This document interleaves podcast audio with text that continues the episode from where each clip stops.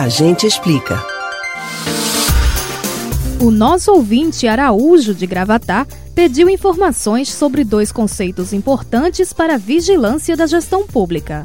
Eu gostaria de saber o que é que significa improbidade administrativa e nepotismo. Gostaria de saber. No quadro, a gente explica. Então, Araújo, a gente explica.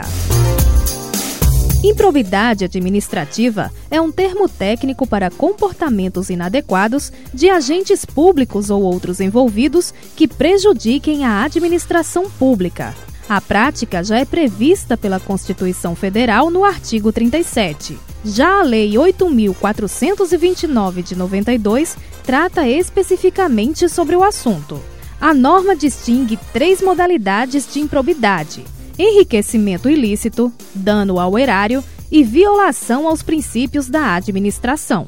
O enriquecimento ilícito é quando um agente público adquire qualquer tipo de vantagem patrimonial indevida, usando para isso o exercício de cargo, mandato, função, emprego ou atividade nos poderes executivo, legislativo e judiciário, na administração direta e indireta, no âmbito da União, dos estados, dos municípios e do Distrito Federal. Dano ao erário se refere a práticas que causem perda ao patrimônio da União, como o uso de recursos públicos para fins particulares ou facilitação para que alguém faça isso.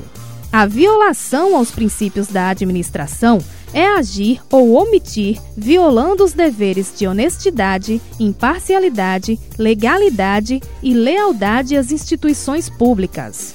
Um exemplo é a fraude em concursos ou licitações. Os casos de improbidade administrativa são investigados na esfera civil e qualquer pessoa pode representar a autoridade administrativa competente para que seja instaurada a investigação. A denúncia também pode ser feita ao Ministério Público, que pode atuar como parte ou como fiscal da fiel execução da lei. Já o nepotismo é quando um agente público usa a posição de poder para nomear, contratar ou favorecer parentes uma prática que já contraria os princípios da impessoalidade, moralidade e igualdade previstos na Constituição Federal. Além disso, em cada uma das esferas públicas existe legislação própria para tratar do assunto. As denúncias no âmbito do governo federal podem ser feitas à Controladoria Geral da União.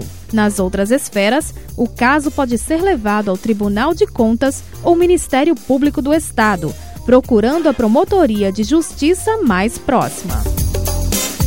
Você pode ouvir novamente o conteúdo desse ou outros A Gente Explica no site da Rádio Jornal ou nos principais aplicativos de podcast: Spotify, Deezer, Google e Apple Podcasts.